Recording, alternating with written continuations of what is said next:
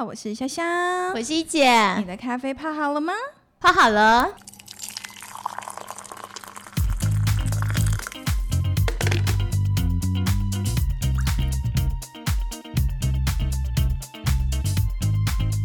太好了，欢迎回来，一姐虾妹谈产业哦。今天大家还是要来 hold 到底。那在我们开始之前，要再一次的感谢 Series Capital、科技空间、区块客以及 First Story 的冠名播出。所有的同学们呢，都还是要上 Apple Podcast、Spotify、First Story、喜马拉雅准时收听。谢谢你们，谢谢你们。那我们同样的，在上次呢，我们就有提到了，我们这一季是 hold 到顶。是。那有什么特别的呢？呃，就是说，因为。我们已经科普了一些创投跟怎么创业，那我想从呃 A 到 Z，那现在呢，我们就真人邀请上我们的节目，跟我们一块聊产业，真到底呢？来到底有没有？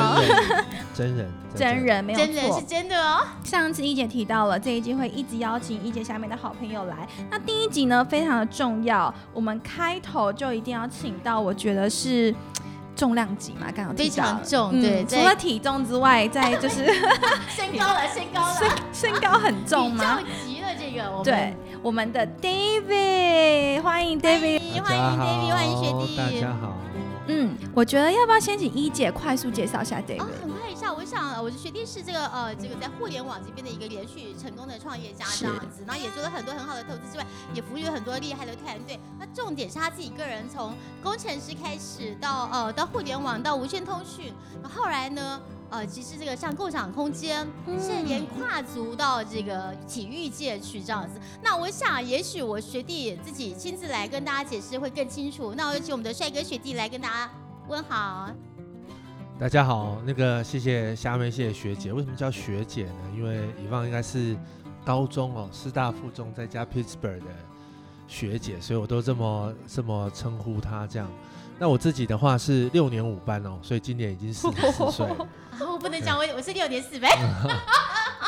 开玩笑，开玩笑。看起来像七年四班。谢谢。你们两位都好客气哦。小美，小美更少这样。嗯。所以我的呃，所以我出社会已经二十年了。那。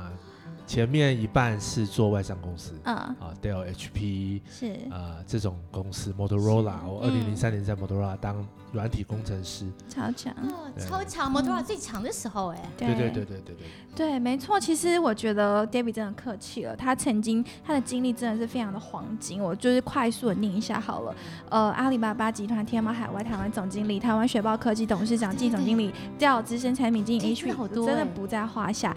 对我刚刚说就是。是我职涯分成两段嘛，那前面是外商公司，后面的话就是自己创业比较多啊。那也一开始也遇到很多中国大陆那边的贵人啊，像富盛等等，然后给我第一桶金，所以后面我能够去帮助大家。嗯，那然后自己也做很多创业，那包含呃现在我们录音所在的地方就是可喜空间嘛，可喜空间，对，可喜空间在呃台北是在罗斯福路三段一百六十号。那最近也要开台南，在后甲圆环旁边，这个也是我创业本身的一个项目。那像这样的项目，可能有大概十六七个项目是我自己在做的，跨足比较多的领域，像 FinTech，像这个这个叫做 CoWorking Space，电商，然后还有 O to O 哈。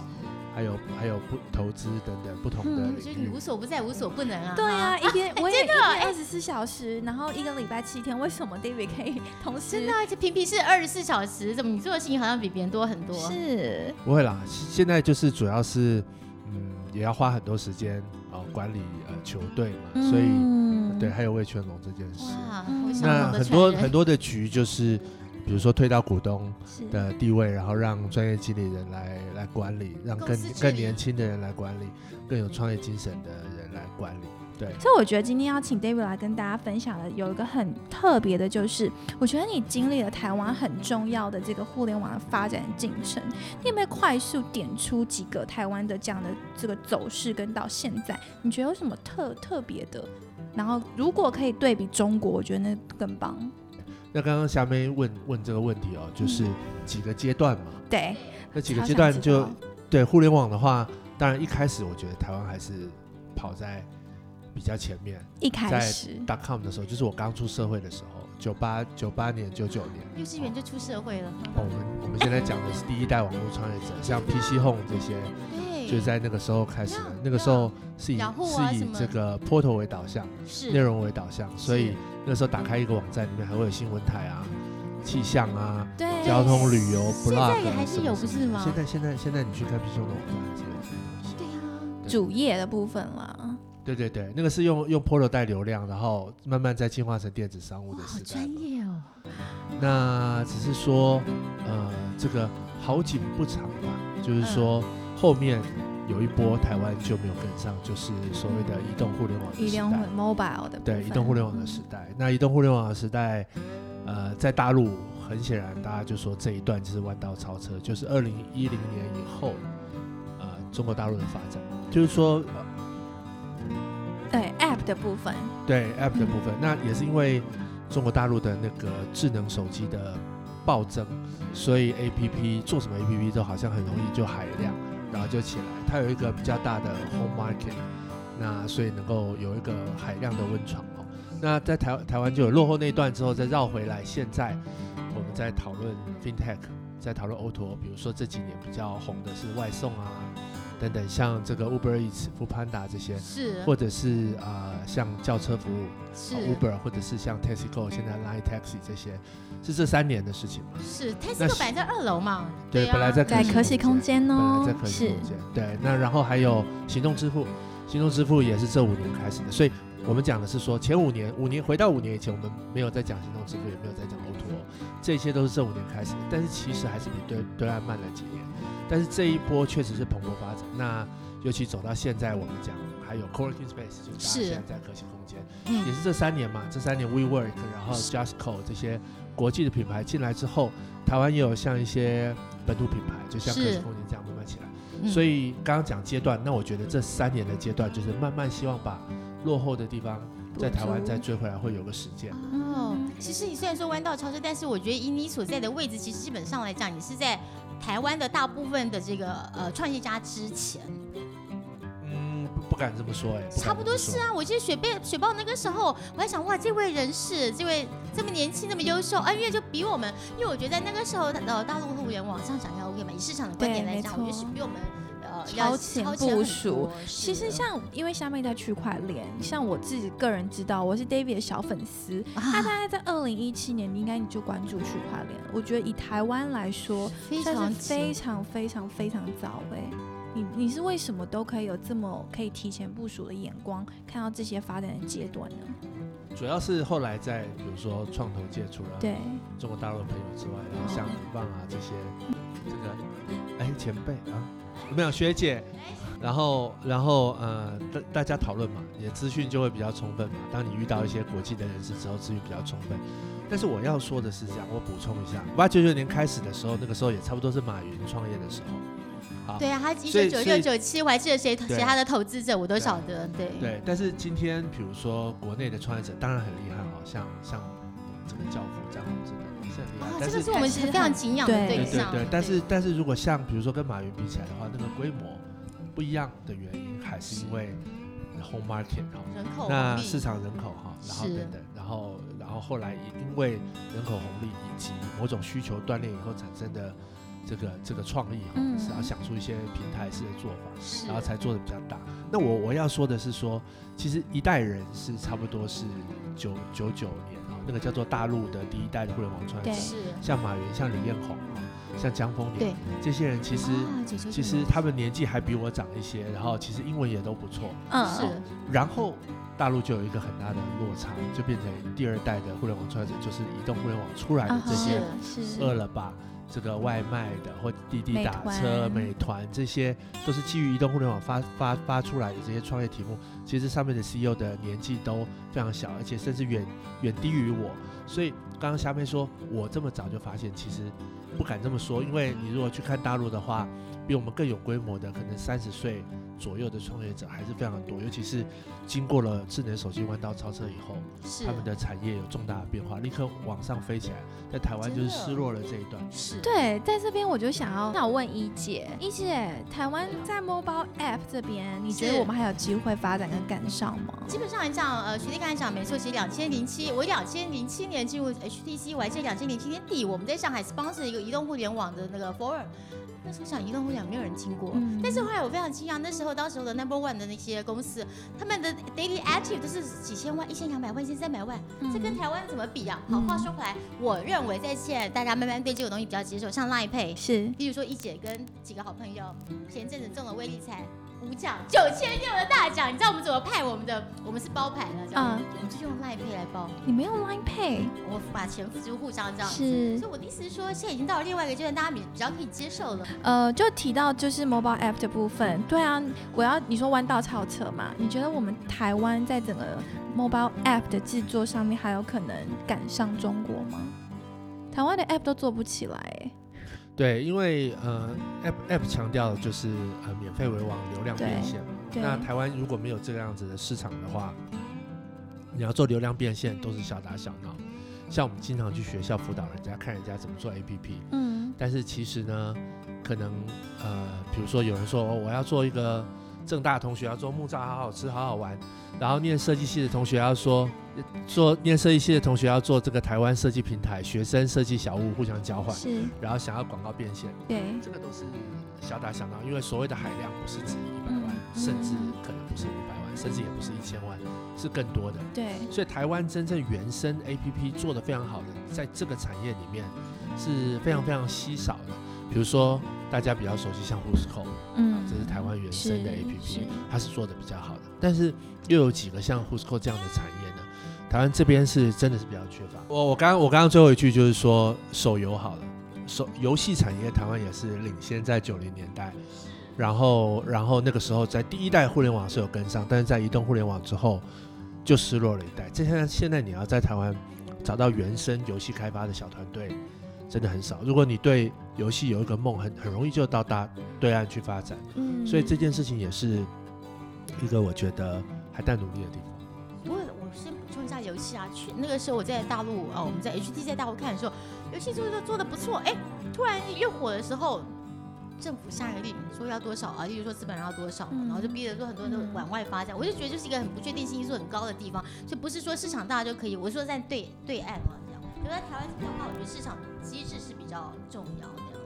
没有错，所以刚刚其实 David 帮我们总结了几个阶段啦。嗯，有到另外一个问题，我我蛮想提问，就是你觉得台湾如果还要再发展 mobile app，你觉得什么样的题材是不错的？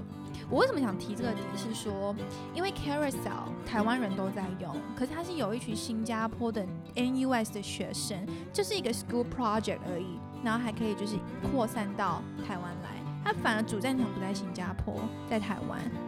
对，那你觉得台湾学生 new generation，你们你你会建议他们还是投入在这里吗？我我要你问这一题问的非常好，我跳一题出来，我想啊我这个我有时候演讲我会去讲这个观念，但是不知道线上的朋友有没有听过这样的观念。嗯首先，什么是成功的 APP？什么是成功的互联网公司？嗯成功的定义是什么？成功的定义是赚钱吗？是那我们以上讲的公司都赚钱，Uber 有赚过一天钱吗？Airbnb 没有赚钱，Tesla 有赚钱吗？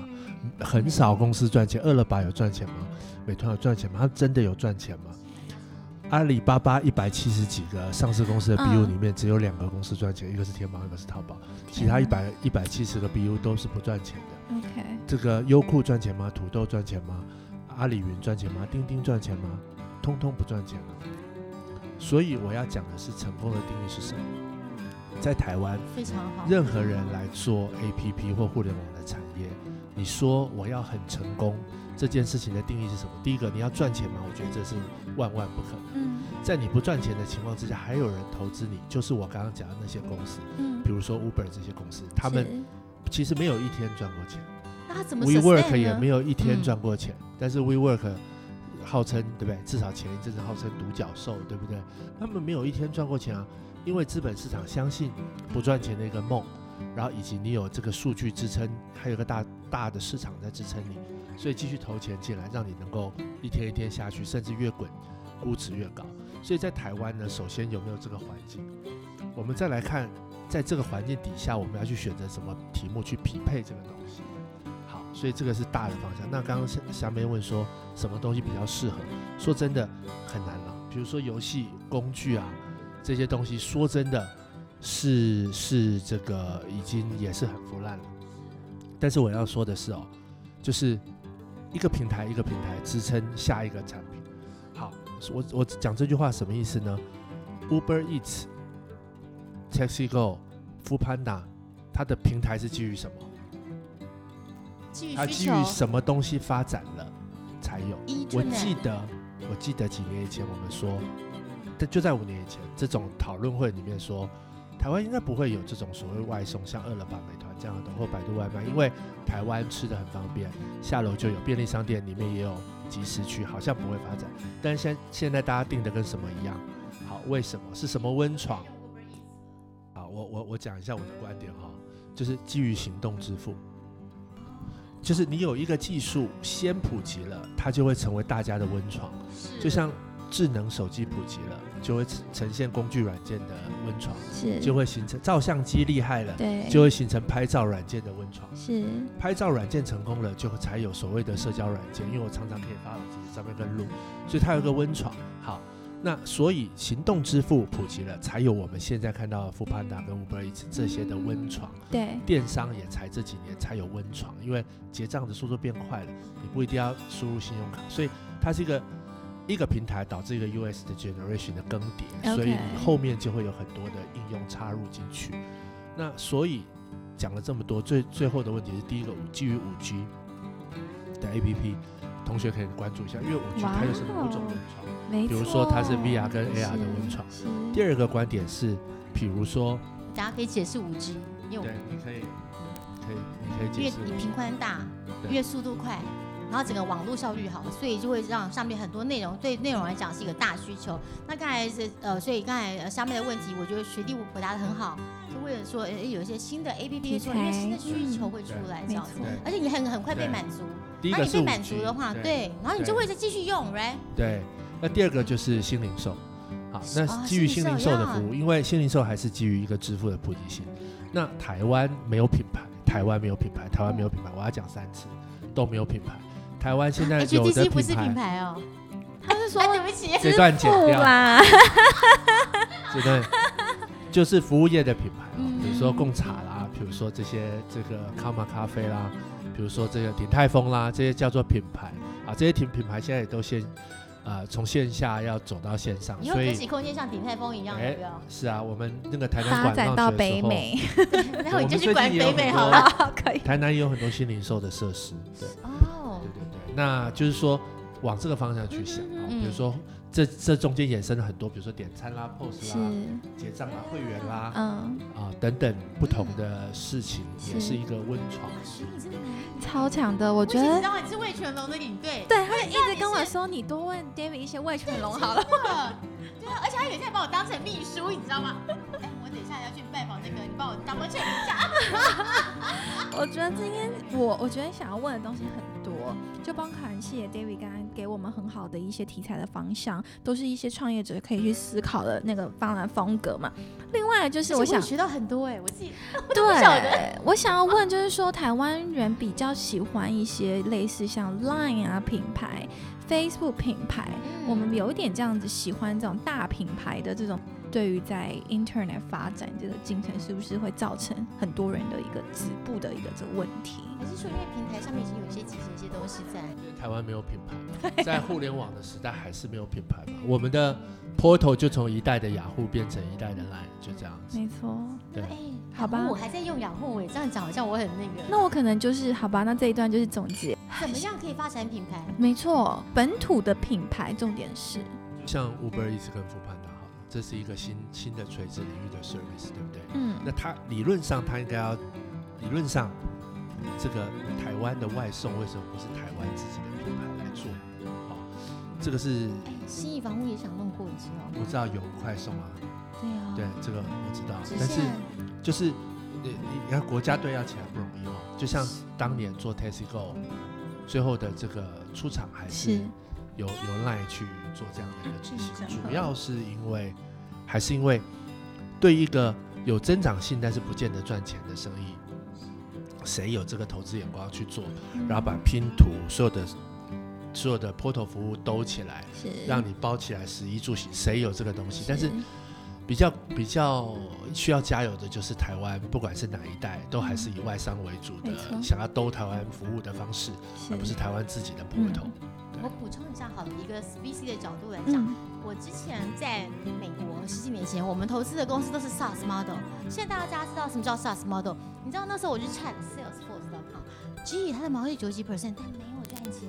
嗯但是你知道它的 market cap 都是是什么独独角兽，人家早就是独角兽了。嗯我的意思是什么？第一个市场存在，第二个你有影响力，但是需要时间的累积。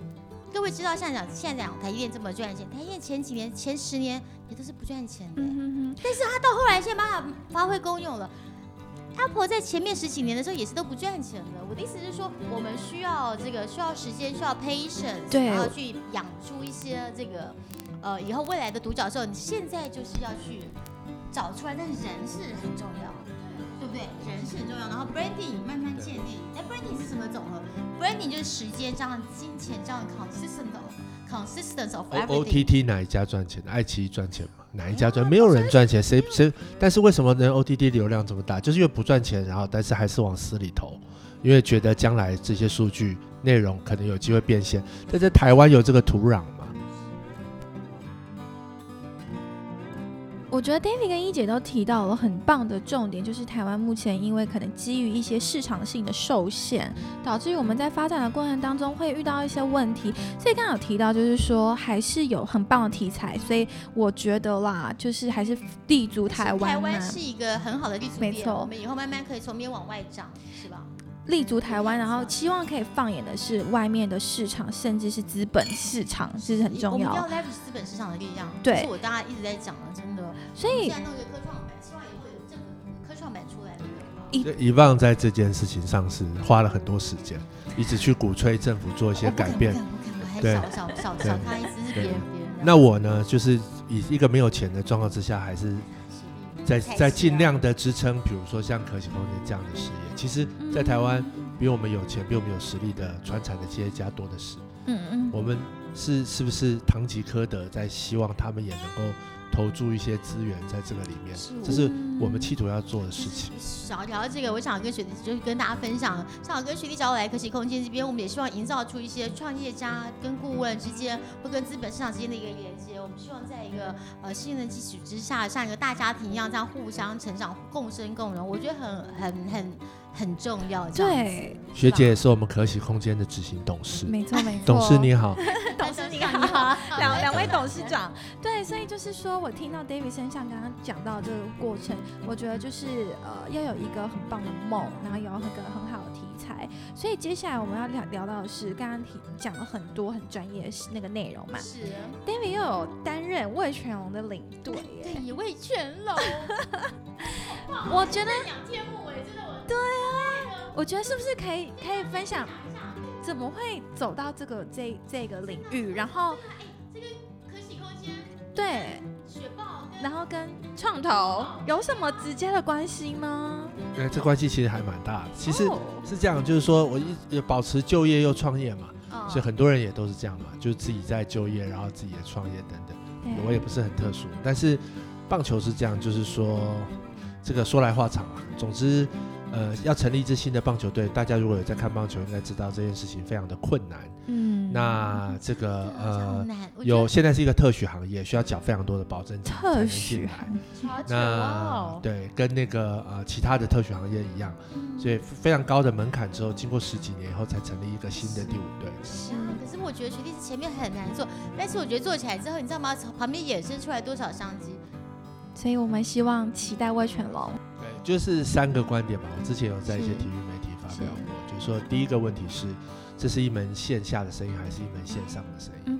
因为我们不能只做打比赛的生意，要做三百六十五天的生意，要做大三百六十五天的 e-commerce。哇所以啊，对，然后所以我们一定要把这个生意线线上化嘛。是然后再来就是，这是一个运动生意还是一个 IP 生意，所以一定要把这个生意 IP 化。IP 非常重要，比如说这个不管是球员啦啦队还是这吉祥物等等，我们有很在这个故设哦，好欢迎小龙女。